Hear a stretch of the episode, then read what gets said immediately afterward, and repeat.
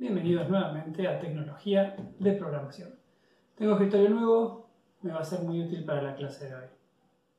Bien, en la clase de hoy vamos a empezar a trabajar con lo que es el diseño de las clases, el diseño de un problema. Y para esto nos sirve volver a entender un poco cuál es el objetivo, cuál es el rol que tiene el paradigma orientado a objetos en todo esto. Recordemos que estamos hablando del paradigma orientado a objetos. Y ahí está la clave. En este paradigma, la forma como nosotros pensamos las soluciones es primero enfocándonos en aquellos objetos, conceptos, sustantivos que están involucrados en el problema. Empezamos a construir a partir de estos elementos. Esto es muy importante porque estos son los elementos que después se transforman en las clases. Como había dicho yo en clases anteriores, fíjense que siempre hablamos de la clase auto, la clase persona, la clase magia. Nunca hablamos de la clase correr, la clase saltar. Los verbos los vamos a asociar a otras cosas, no a clases. Entonces eso es muy importante porque es parte del ejercicio que nosotros vamos a ir haciendo en la construcción de nuestras clases, de nuestros diseños. Entonces, volviendo a lo que dice el paradigma. El paradigma se orienta a objetos. Los objetos son cosas, son sustantivos. Pueden ser cosas concretas como un auto una silla, pueden ser cosas abstractas como energía, magia. Para estos elementos que nosotros tenemos, estos sustantivos, nosotros vamos a hablar de sus características y de las cosas que hacen. Sus características van a terminar siendo, van, potencialmente van a terminar siendo sus atributos, mientras que las cosas que hacen potencialmente van a ser sus métodos, sus servicios. Y así es como vamos a ir construyendo nosotros nuestros diagramas. Obviamente vamos a tener que considerar también las relaciones que tienen estos conceptos con otros conceptos. Pero eso lo vamos a ver la clase que viene.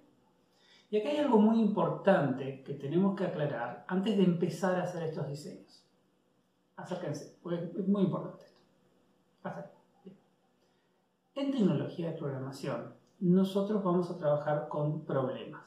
Y lo que primero tenemos que hacer es leer los problemas, comprenderlos y detectar cuáles son los conceptos y las relaciones entre los conceptos.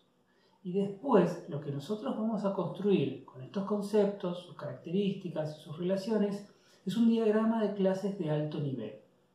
Esto significa que en este diagrama de clases que nosotros vamos a construir como primer paso, no nos vamos a meter en detalles de implementación. Esto es muy importante. Y no es fácil, así que esto puede llegar a costar. No hay problema, para eso estamos. Ahora, como les decía, este primer diseño que nosotros hacemos no tiene detalles de implementación. No vamos a hablar de listas doblemente enlazadas, de arreglos. Eso no es importante ahora. Lo que nosotros queremos hacer ahora, en este primer paso, es modelar el problema. Piensen lo siguiente, fíjense este ejemplo. Imagínense que yo les digo que tenemos un orco, o tenemos orcos. Y los orcos pueden correr rápido o correr muy rápido. Son las dos cosas que pueden hacer.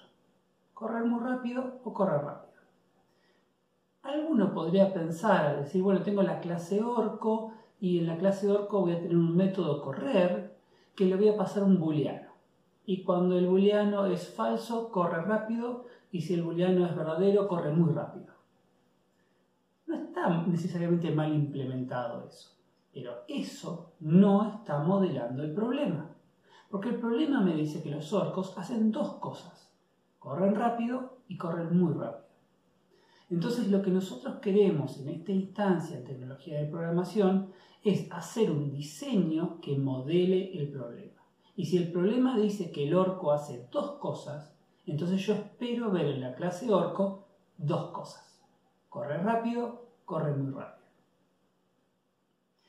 De vuelta, esto quizás sea lo más difícil de hacer porque ustedes vienen muy acostumbrados a implementar. Y acá estamos en el paso anterior. Así que eso lo vamos a ir trabajando durante toda la materia. Pero es muy importante que vayamos hablando de esta situación. Lo que nosotros vamos a hacer acá es independiente de cuestiones de implementación.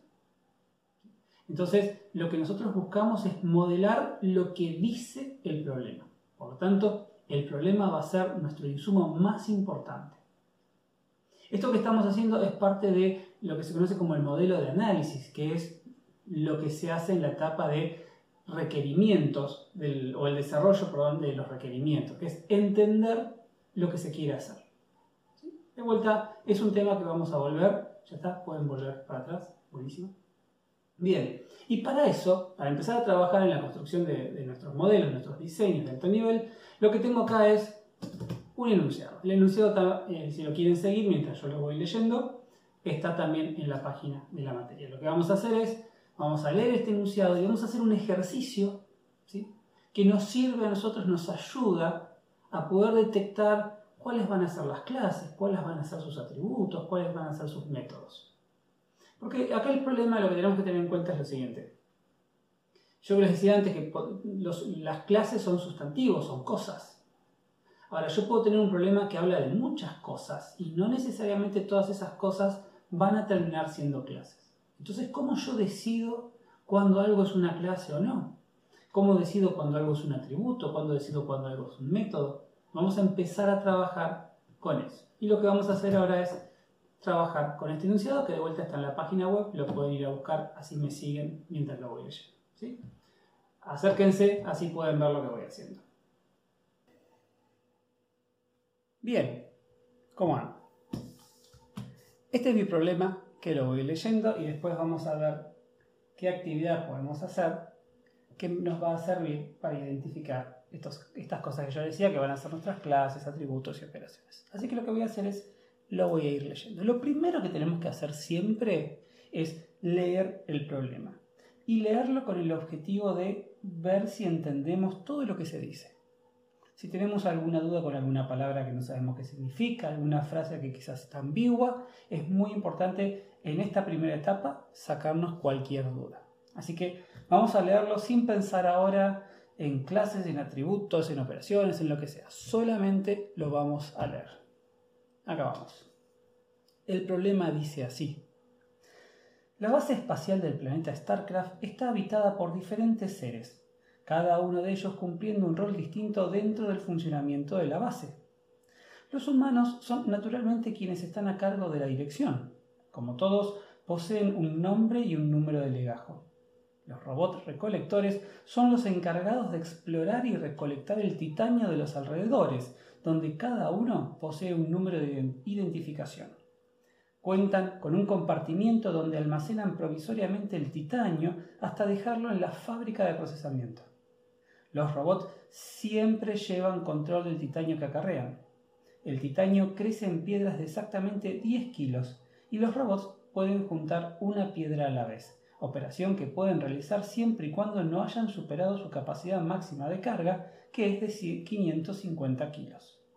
La fábrica está dirigida por el ingeniero Turing desde hace varios años. Cuenta con cinco contenedores, cada uno con un código de identificación y una especificación de la cantidad de toneladas que admite, así como otra con las que actualmente están ocupadas. Los robots siempre depositan el titanio en cualquier contenedor disponible. Muy bien, ese es nuestro problema. Acá si estuviésemos todos en la misma aula física les preguntaría si hay alguna duda, algo que les haya entendido. No tengo ni idea ahora, así que voy a asumir que está todo más que bien. Lo que vamos a hacer ahora, este, este ejercicio que vamos a hacer, es así. Vamos a volver a leerlo. Ahora ya lo leímos para ver si entendíamos todo. Ahora lo vamos a leer ya pensando en cómo hacemos para construir, para detectar clases, atributos y ese tipo de cosas. El objetivo de este ejercicio es empezar identificando todas aquellas cosas que potencialmente pueden llegar a ser clases. No estoy seguro todavía, no estoy diciendo que todo esto que yo vaya a notar ahora va a ser una clase. Pero, como había dicho al principio, las clases tratan sobre cosas, sustantivos. Entonces, aquellos sustantivos que aparecen en este enunciado son potencialmente cosas que pueden llegar a ser clases. ¿Cómo sé cuando algo termina siendo una clase? Y eso va a depender en gran medida de las cosas que a mí me dicen de esos sustantivos. ¿Sí? Yo puedo tener un sustantivo que aparece una sola vez y después no se dice más nada. O puedo tener un sustantivo que aparece muchas veces y que se me dice muchas cosas de ese sustantivo. Eso me da la pauta de que este último puede llegar a ser una clase. Entonces lo que vamos a hacer es lo siguiente. Lo voy a volver a leer y voy a ir anotando todos los sustantivos que van apareciendo. Y no solamente voy a ir anotando cada sustantivo, sino que voy a ir marcando cada vez que me dicen algo sobre ese sustantivo. ¿Está bien? Vamos a empezar a hacerlo y vemos qué sale. Este es un buen ejercicio que ustedes también pueden hacer cuando empiecen a trabajar con este tipo de enunciados. No pretendo que lo hagan para todos los problemas, porque esto va a llevar tiempo, pero al principio, para los primeros problemas, me parece que está bueno. Una vez que empiecen a entender cuál es la onda de esto, ya no va a ser necesario y va a salir más fácil. Pero para ahora, para empezar, me parece que está bien. Así que bueno, lo voy a volver a leer y voy a ir marcando, como dije antes. Vayamos de vuelta. Dice así, la base espacial del planeta StarCraft ya tengo dos cosas, base espacial y planeta StarCraft. Bien, hasta acá. Tenemos base espacial y tenemos el planeta. Planeta StarCraft. ¿Sí? Bien. La base espacial del planeta Starcraft está habitada por diferentes seres, seres, cada uno de ellos cumpliendo un rol distinto dentro del funcionamiento de la base. Ahí volvieron a nombrar la base, así que le voy a marcar un palito. Los humanos, ah, humanos,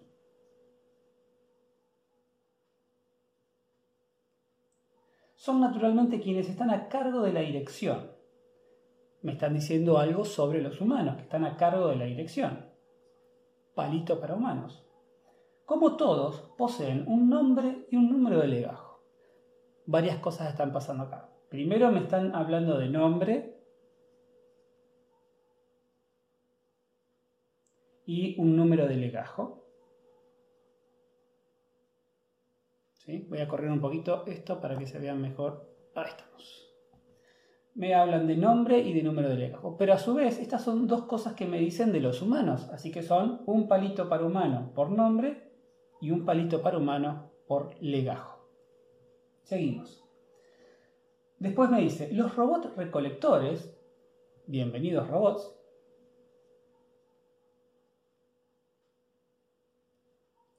Los robots recolectores son los encargados de explorar y recolectar el titanio de los alrededores está hablando de titanio, y me está diciendo que estos robots hacen dos cosas, porque me dice que los robots son los encargados de explorar y recolectar. No son sustantivos, no los voy a poner en la lista, pero sí son dos cosas que me dicen de los robots, así que dos palitos para robots. Ya me perdí. Ahí está. Dice, los robots recolectores son los encargados de explorar y recolectar el titanio de los alrededores, donde cada uno, ese cada uno me dice que me está hablando de los robots, posee un número de identificación. A ver, esperen que me perdí. Los robots recolectores son... Ah, espera, yo me, mala mía, mala mía. Vamos de vuelta, dice. Los robots recolectores son los encargados de explorar y recolectar el titanio de los alrededores, ¿sí? Ahí tenemos los dos palitos y titanio. Donde cada uno posee un número de identificación. Me está hablando de los robots. Y me dicen que tienen un número de identificación. Así que aparece la identificación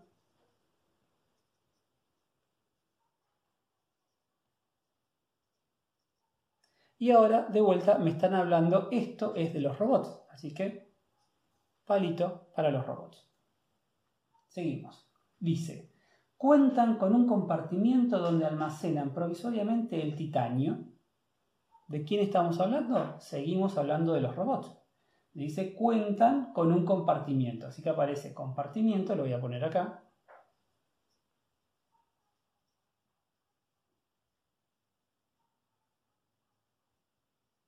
Y a su vez, esto es algo que me dicen de los robots. Así que, palito para los robots. Cuentan con un compartimiento donde almacenan provisoriamente el titanio hasta dejarlo en la fábrica de procesamiento.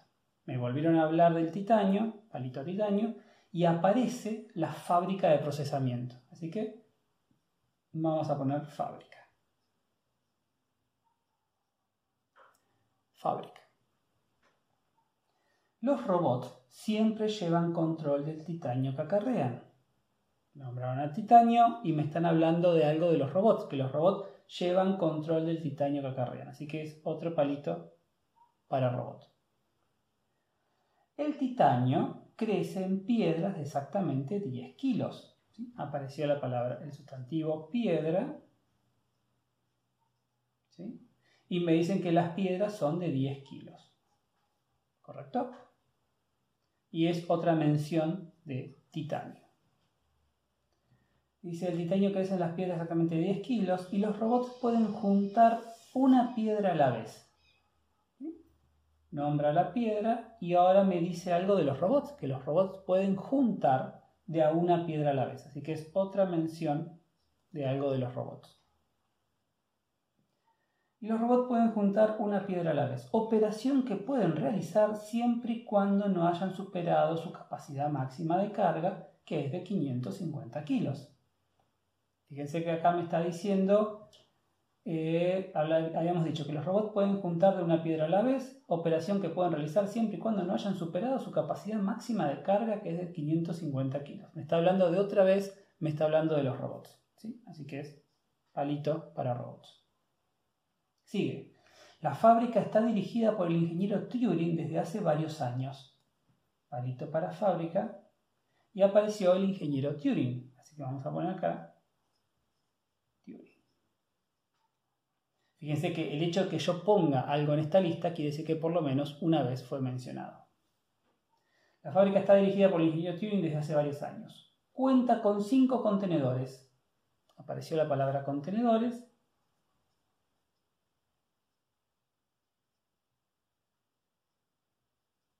¿Y de quiénes son estos contenedores? De la fábrica. me está diciendo algo de la fábrica, así que es palito para fábrica. Dice, cuenta con cinco contenedores, cada uno con un código de identificación. De vuelta tenemos un código de identificación.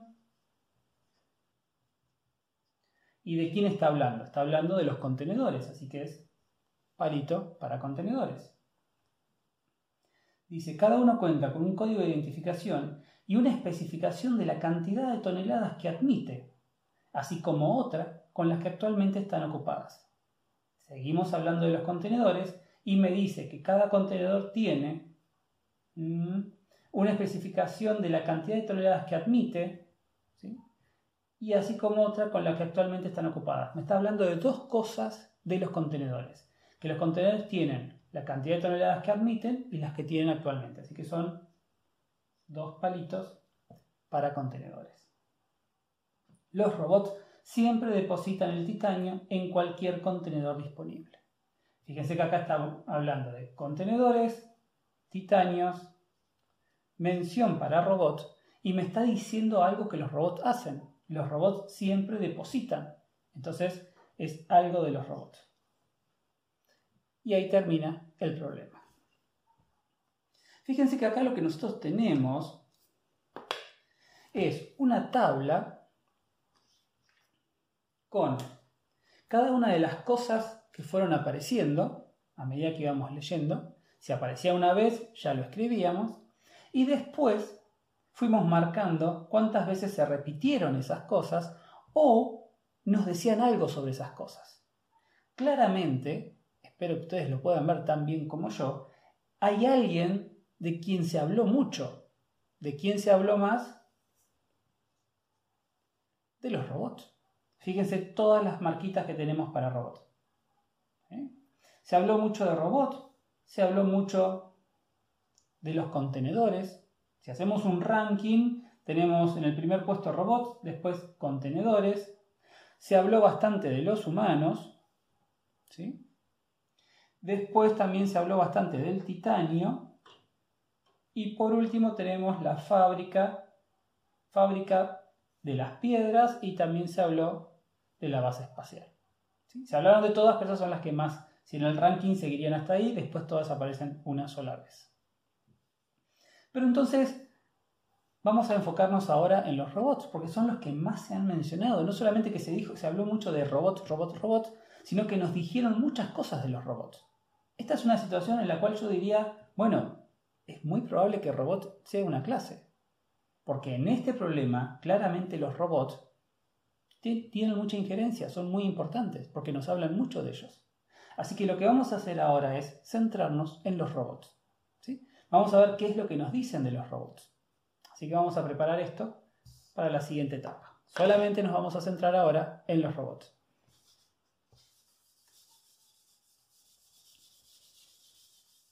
¿Ven la utilidad de mi nuevo escritorio? Bien, ahora vamos a hablar exclusivamente de los robots.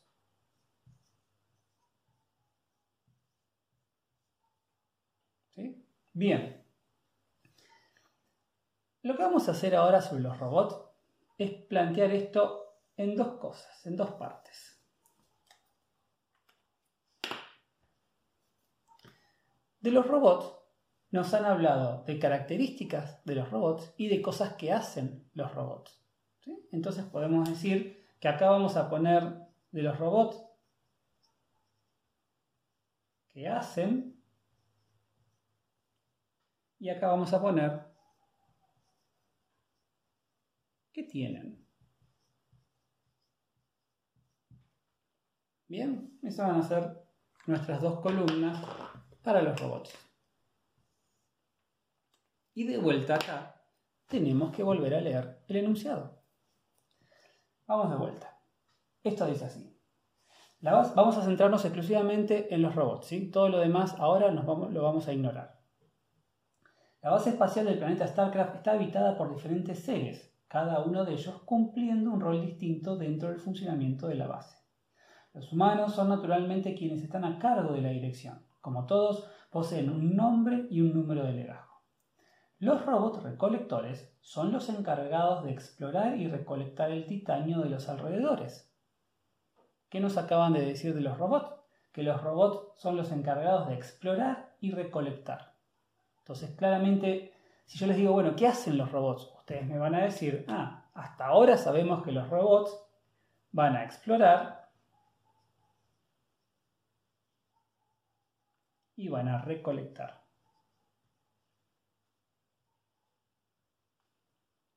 Seguimos. Los robots recolectores son los encargados de explorar y recolectar el titanio de los alrededores, donde cada uno posee un número de identificación. Ese número de identificación, ¿a quién pertenece? Estamos hablando de los robots.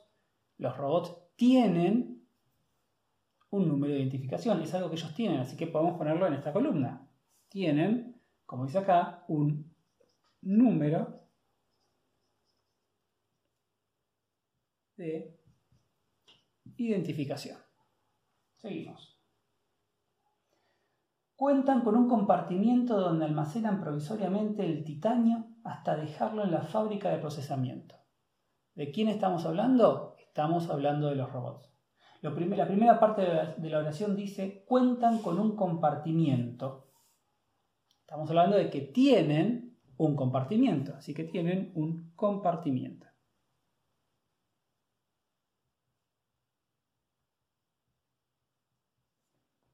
¿Sí?